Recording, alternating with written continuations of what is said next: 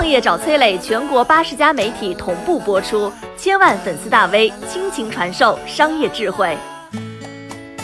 三个男人齐心创业，三年上市，一年赚走女人五十亿。他让女孩子们疯狂，但是女人呢却没心思了解他的故事。他让男人忽视，但是每一个男人都应该向他学习。这是一个口红，每一根啊带有一个名媛感的白色皮套，拧出来是细细的一小节，旗舰店里竟然只卖八十九。我的九五后女员工是这么评价的：“Oh my god，这也太好看了吧！”没错，这个语调很熟悉。它也确实出现在了 Oh my God 里的直播间，被称为国货彩妆的典范。它确实是一个国货啊，销量甚至能打败三四百块钱的国际大牌口红。我为国货感到骄傲。但是这个八十九块的口红真的是有令人雀跃的性价比吗？当然了，它甚至还是周迅代言的。周迅是香奈儿唯一合作长达十多年的中国女明星，时尚品味毋庸置疑。但这个八十九块的带皮套的小细根儿，净重只有零点八克。而一根普通的雅诗兰黛口红卖两百七十块，净重是三点五克，折算为零点八克才六十一块七。你看，它其实比国际大牌还要贵。听到这儿，女孩子们应该已经退出了哈。毕竟啊，没有一根口红是被女人用完的，就像没有一只鸭子能活着离开南京。造口红的这家公司最近已经上市，创业仅仅三年，估值达到四百六十亿人民币。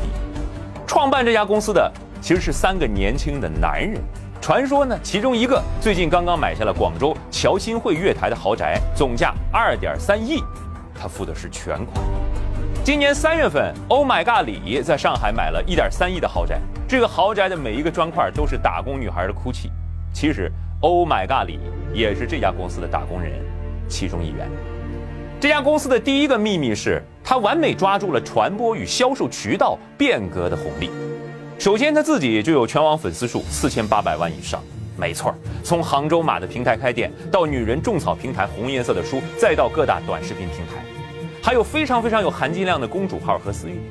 有同行去过这家公司取经，发现每一个员工面前摆着几十台手机，不知道的还以为他们的员工在玩开心消消乐呢，其实是员工们在上活儿。自深圳腾搞出绿色聊天软件以来，无数的人都在社群这个概念上疯狂讨论。这家公司是少数做到极致的之一。兄弟，如果你有女朋友，请你问问她，知不知道小丸子和小美子？这里要谈到一个概念，叫做 DTC。DTC 就是去掉渠道商，由品牌直达消费者。啊，以前的货啊，要先给到大代理，再囤货给小代理。而小代理如果说缺乏销售能力，最终会导致压货，反噬品牌全线崩盘。现在品牌直达消费者，规避风险的同时呢，更是契合了直播带货和种草视频的人货场重构。这家公司的第二个秘密是，它完美俘获了 Oh my God 里这样的美妆界大头子和无数个几十几百万粉丝的美妆界小头子。这公司自己说，他们跟全网一点五万名美妆博主保持合作，啊，覆盖的粉丝数则以亿来计算。只抓大头子合作的品牌是愚蠢的，因为爆单了，工厂应接不暇；不爆单则功亏一篑。只有抓住海量小头子，才能保证细水长流。不信呢，可以翻一翻你关注的美妆博主的视频，我敢说九成以上的都接过这家公司的植入。为了跟大头子有更好的合作，品牌愿意跟 Oh My God 里。合作推出联名款，甚至连 Oh My God 里的狗也合作推出过眼影盘。所谓一人 IP，鸡犬升天。而跟大头子的联名合作呢，又有两大好处：一，疯狂的上新速度啊，投入同等精力，上新永远比推老款要强。以前上新呢还要搞点新技术啊、新配方什么的，现在上新只要谈好一个美妆大博主就可以了。二，这反过来又激起了中小头子的合作斗志。我要努力呀！我也要早点成为美妆界大博主，我也要出自己的联名。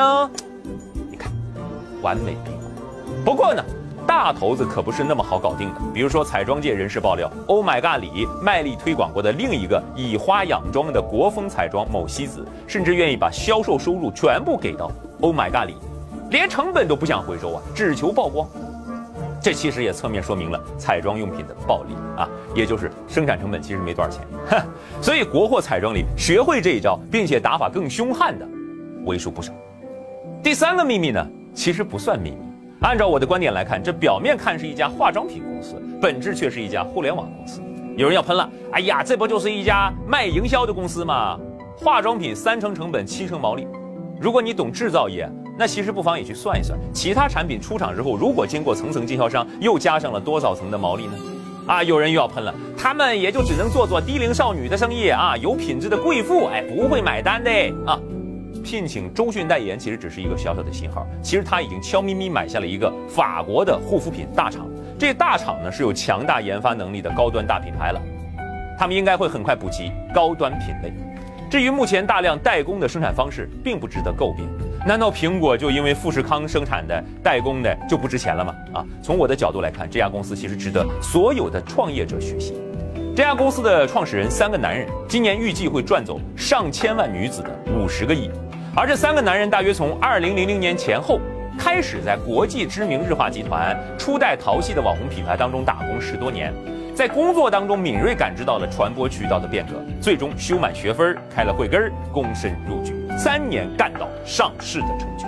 其实除了化妆品，还有服装、坚果零食、代餐、剃须刀、电动牙刷、工艺品、毛巾等等各类单品或者是细分类目的觉醒者也在这样做。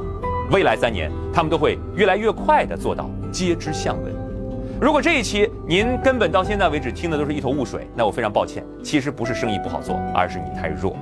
有人打工十年得到了两年经验，因为剩下的八年都在重复劳动；有人打工十年得到了十年经验，因为从不把自己定义为划水打工人，不断开拓；有人打工十年，最后自己开了公司，因为他们的目标是定义新品牌，顺便打败自己的老东家。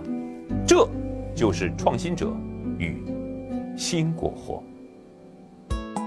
我是商业小纸条，我在很多平台去分享过创业方面的课程和经验，比如说抖音、快手、百度、阿里、腾讯等等。我把主讲内容呢整理成一套音频课程，里面谈到了如何创业、如何做副业，以及优质的一些项目剖析等等，相信会对你有所帮助。下拉手机屏幕，在节目简介里添加我的个人微信，这套课程可以免费给你一份。